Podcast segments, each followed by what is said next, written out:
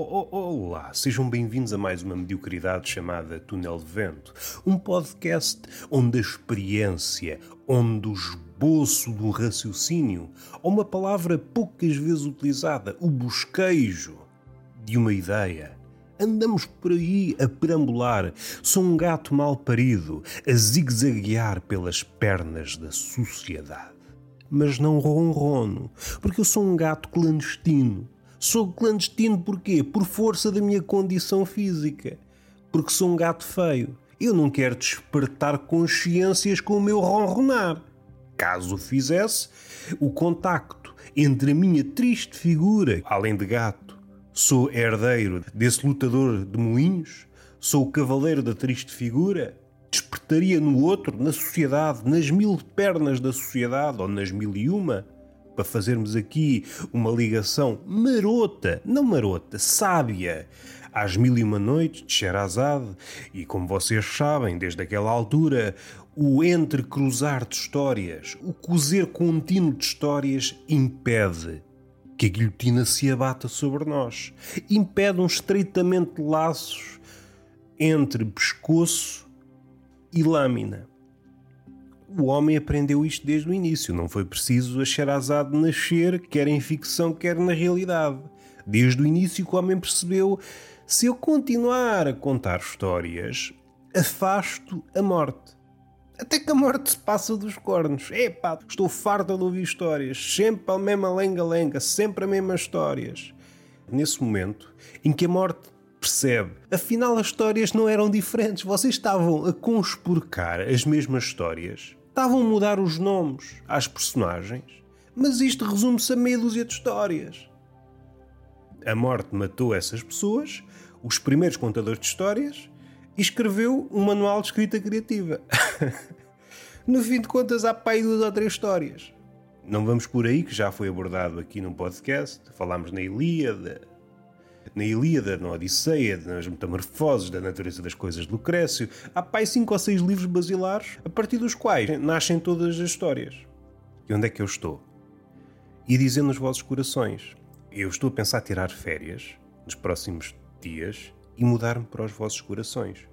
Espero que haja disponibilidade da vossa parte.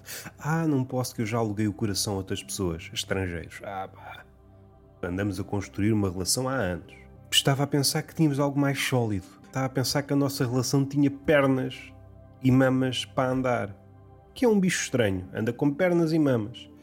Não vamos estar a excluir a anatomia do bicho, salvo seja. Não vamos já pelo caminho da marotice. A marotice é sempre um caminho que vale a pena ser calcorreado. Será que vamos por aí? O que é que temos de novo para dizer sobre a marotice? Por acaso há um tema, não é que seja um tema, quando abordado pela rama, uh, digamos, novo, uh, mas vi numa discussão no Reddit uma coisa que me fez refletir. Vocês já sabem, qualquer coisa que se me apresenta aos olhos pede logo uma reflexão. Eu estou sempre em fraqueza. Sou mais fraquinho de miolo e quando as coisas se me apresentam, tenho de refletir. Ponho-me em pose de lotos, ponho o cu na terra, que é para comunicar com a natureza, e começo a refletir. Sou um pequeno Buda maltrapilho, de calções e t-shirt rasgada. Não tenho dinheiro para mais. Em compensação, tenho a cabeça rapada. Não é bem a cabeça rapada, sim, é a cabeça rapada, mas é mais por falta de cabelo. Não é uma, uma postura religiosa ou coisa que se pareça. É mais escassez capilar. A escassez capilar aproximou-me do budismo, se assim quiserem. Aproximou-me, que é como quem diz. Porque aquelas posições lotos, eu disse, mas também retiro o que disse. Que eu também sou político. Digo uma coisa e retiro logo. É tirar e pôr. Como se fosse a garagem da vizinha. Estamos num século que a coisa não é para estar no mesmo sítio. É como a economia. As coisas têm que estar em movimento. E o mesmo se aplica à verdade e à mentira. A verdade está num sítio, ah, estou muito contente com a verdade. Não, a verdade não é para ti, é para estar em movimento. A verdade sai das tuas mãos e entra a mentira. É isto é que é a economia. Explicado assim por um taberneiro. E não está mal. Digo já que há muito economista a fazer fintas, fintas retóricas e não sabe dizer aquilo que faz. a única coisa que ele sabe dizer é: Ah, este fatinho que eu comprei é muito bom. Oh, pá, isto assim também eu. É uma chapada, se ele ficar deitado, é um morto. O economista é alguém a fazer tempo até à morte. O economista está sempre bem. Porque alguns são gordinhos e estão a dias do infarto. Mas estão sempre bem. Se lhe der um infarto tão bom, ficam já despachados para o funeral. É só meter dentro de uma caixa. Ao contrário de uma pessoa como eu, eu vou dar trabalho às funerárias. Porque estou sempre de calções e t-shirt. Vão ter que me despir, vestir outra coisa que é imprópria para mim. Há pessoas que no meu funeral vão abrir a tampa do caixão e também digo uma coisa. Eu não estou a condenar esta prática. Raciocinem comigo. Então eu, em vida, sou uma pessoa, como é que eu ia dizer, de escassa beleza. E isto é já um eufemismo. Há pessoas que viram a cara para não terem contactar com a minha beleza. É um trauma que as pessoas tentam evitar. Mas há pessoas que, eh, por força das situações, ou por vezes pelo acaso, são confrontados pela minha falta de beleza. Não há beleza. Há pessoas que têm escassa beleza na cara, mas a beleza foi para outro lugar do corpo. Eu não sou habitado por beleza nenhuma. Não há beleza na cara, no corpo, nas patas, não tenho beleza nenhuma. Pode ter existido um dia, quando era pequenino, mas foi então que a beleza pensou: opa, não estou cá a fazer nada, e foi à sua vida, e fiquei destituído de beleza.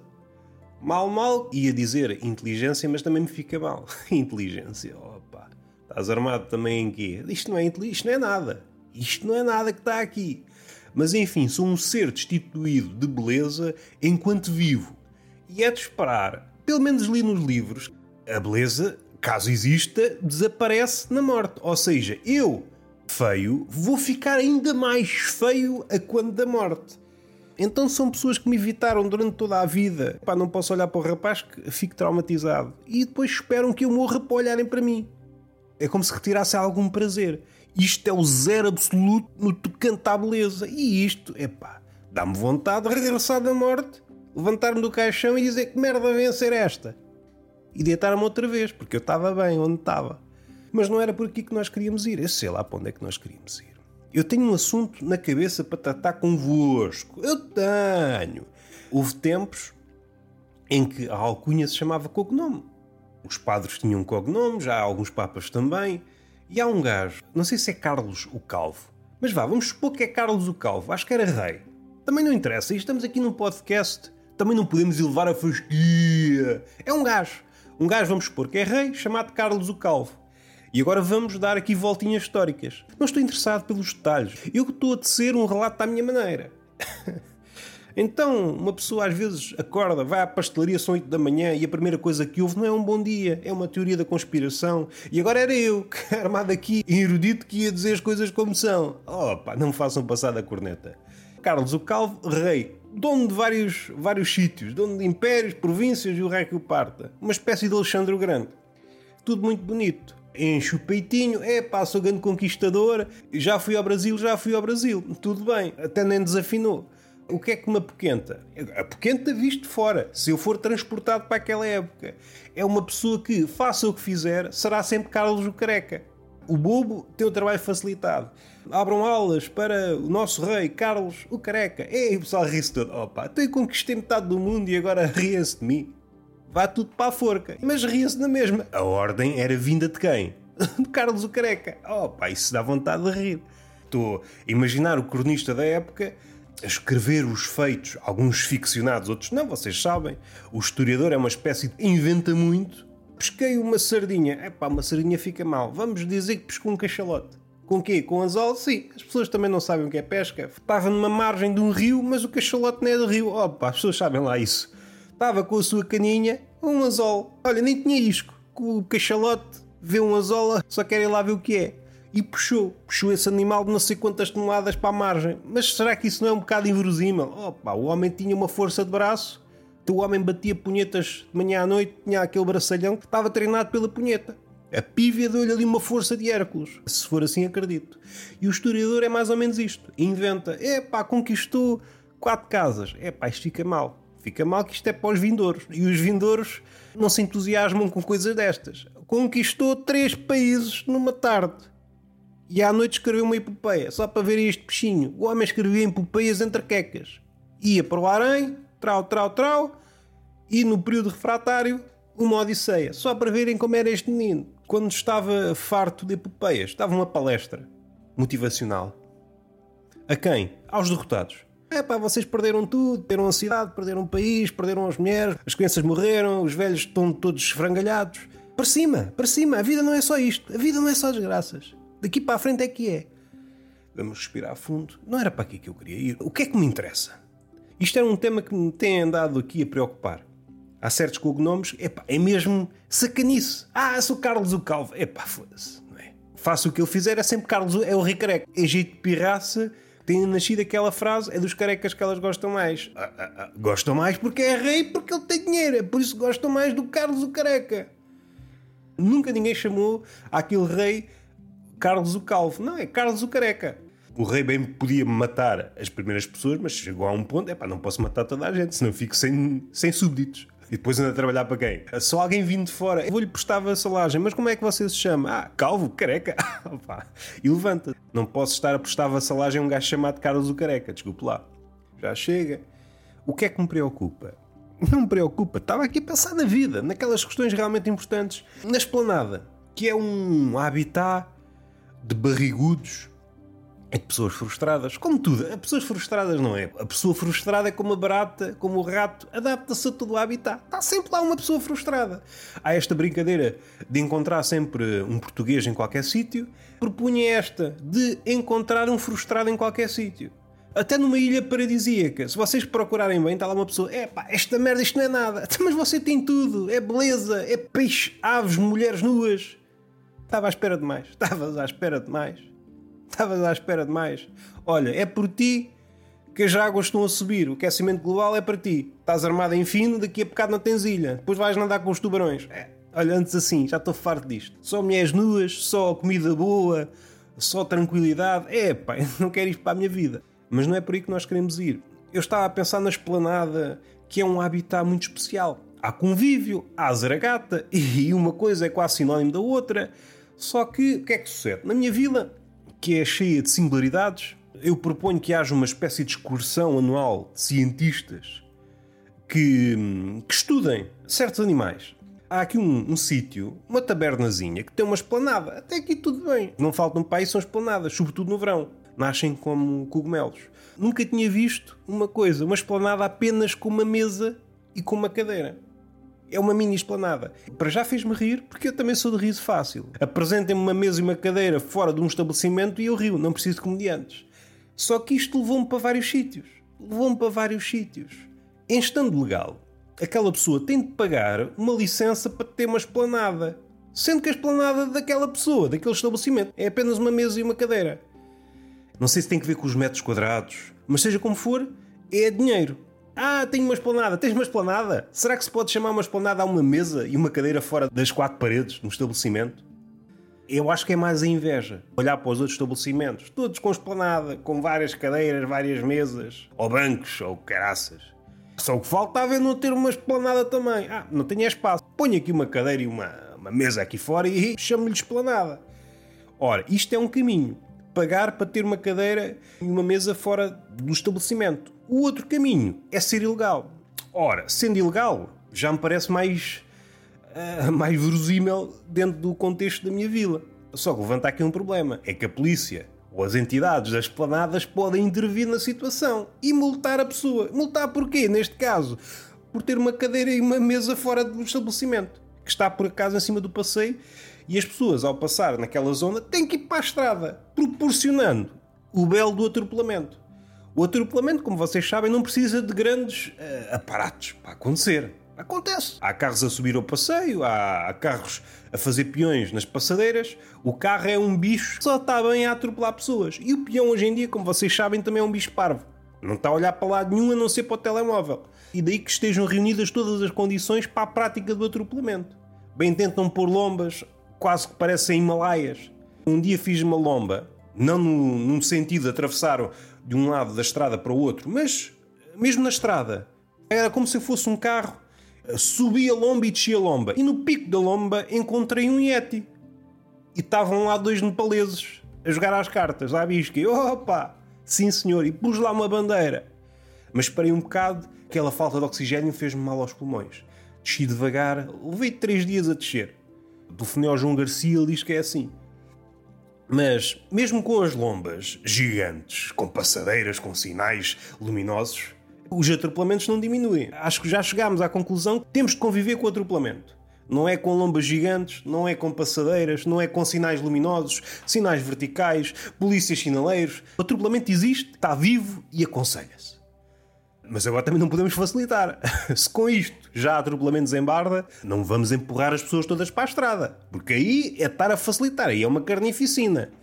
Aí é tipo GTA. Ou um jogo mais antigo, Carmageddon. Vamos no carro e, e é pessoas a bater no vidro como se fossem mosquitos. Do ponto de vista humorístico, opa, impecável. Entretenimento que vale dinheiro. Lá fora teria de pagar uma nota preta por este entretenimento. Aqui parece-me dispensável. Ainda mais no meu contexto, que eu vivo numa vila, não há assim muitas pessoas. Se uma pessoa começa a matar às 20 e 30 pessoas de cada vez, que sai à rua com o carro, às tantas não há pessoas na vila.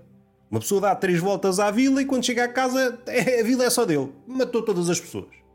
É chato. Não é chato no sentido, ah, as pessoas fazem falta. Não, as pessoas não fazem falta. É mais no sentido de compor. As pessoas são uma espécie de bibelôs da vila ou da cidade. É pá, ajuda a compor. Ajuda a compor. A não ser que sejam poetas e gostem da cidade ou da vila ou da aldeia vazia, porque dá aquela aura de melancolia. Ah, pá, estou sozinho no mundo. Opa, mas para isso vão para o Twitter. Sentem-se sozinhos, mas ao mesmo tempo acompanhados por zaragateiros. O Twitter é uma espécie de fronteira entre o cosmos, o universo, e o vosso microcosmos. É a fronteira entre o muito pequeno e o muito grande. Aquilo que a física tem tentado unir, as teorias de gravitação e a mecânica quântica, tudo numa coisa, e é o Twitter. E aquilo dá uma balbúrdia do caraças, mas é bonito. Para quem está de fora é bonito. Mas voltando à mini esplanada, o que é que é aquilo, pá? Eu percebo o apelo de uma esplanada. Às vezes é injustificado. Ah, pá, quero ir para a esplanada. Mas ir para onde? Mas está sol. É pá, mas eu quero é a esplanada. E depois, é pá, está aqui um sol do caraças, tenho de ir lá para dentro. Será que dá para ligar o ar-condicionado cá fora? Hum, não dá. Era preciso fechar isto. Isso é para fechar, vai lá para dentro. É isto assim não pode ser. Tinha aquela ideia romântica da esplanada, estou a suar que nem um presunto ao sol. É assim não, não é uma imagem agradável. Não é daquelas imagens que nós gostemos de ver num poema. Ia dizer num poema, ia também dizer num postal, porque eu sou assim, às vezes estou logo em dois sítios. Sou um Deus mais razoável, não estou em todo o lado. Estou em dois ou três sítios ao mesmo tempo como se fosse um gajo a engatar no Facebook ou noutra rede social. Uma pessoa está sempre em três ou quatro sítios ao mesmo tempo, salvo seja, em teoria, em teoria e com respeito. Não quero cá faltar o respeito a ninguém. Vamos voltar à mini esplanada. A mini esplanada provoca várias tensões. A taberna é já um local propício à tensão. Há tensão em cada centímetro quadrado da taberna. Estamos sempre a minutos de assistir ou ser personagem principal de uma zaragata. Estamos sempre duas ou três palavrinhas da coisa descambar. E isso é bonito. É bonito porque nos ensina a realidade. Não é cá, ah, o mundo é bonito. Não, não. O mundo está sempre a dois, duas ou três palavras mal entendidas descambar. E assim é que nós crescemos como humanos maduros. Agora, não podemos também adicionar uma tensão extra. O que é que acontece naquela taberna? Há uma tensão dirigida àquela mesa que está lá fora. Muitas pessoas que querem é quase como um casting para escolher. Então começa a haver uma espécie de jogo da cadeira. Quem ganhar fica com a mesa lá de fora. Uma proposta. E há aqui vários cenários. Um dos cenários é que a mesa não tem ninguém. Ou é bastante concorrida e começa a existir uma fila para a única mesa que existe na esplanada. Ou então, como muitas vezes tenho assistido, a mesa é apenas para o dono do estabelecimento. É outro pensamento que me leva longe. Então alguém que paga, ou por outro lado, eh, tem uma mesa ilegal. Sou um criminoso. O que é que tu fizeste? Tenho uma mesa e uma cadeira ilegal. Ninguém está salvo de ter uma mesa e uma cadeira ilegal. Podem estar a transportar uma mesa e uma cadeira de um sítio para o outro e entre mentes, entre tirar a cadeira e a mesa de casa e pô-la no, no, carro, fica ali na rua. E se nesse momento aparecer a bófia, mas o que é que se passa aqui? Tem licença para ter esplanada? Não, eu estou a transportar as coisas de um sítio para o outro. Isso é o que dizem todos. Será que é uma desculpa utilizável no contexto da taberna? Será que se a polícia intervir ou os fiscais da esplanada pode dizer ah não, eu estava a transportar a mesa de um sítio para o outro, só que entretanto ficou aqui. E foi ficando. Isto é bem português. Isto não é uma ideia estapafúrdia. Foi ficando. A coisa era só uns minutos, umas horas, mas foi ficando. É uma tensão desnecessária. Fiquem com esta mini esplanada. Será que vale a pena? Será que o homem, o homem português, o homem pançudo, e já agora também podemos ir por aqui, Como é que nós sabemos que o verão está a chegar? Dois sinais. Homens pançudos, tronco nu. Nós sabemos que a primavera chegou pela andorinha.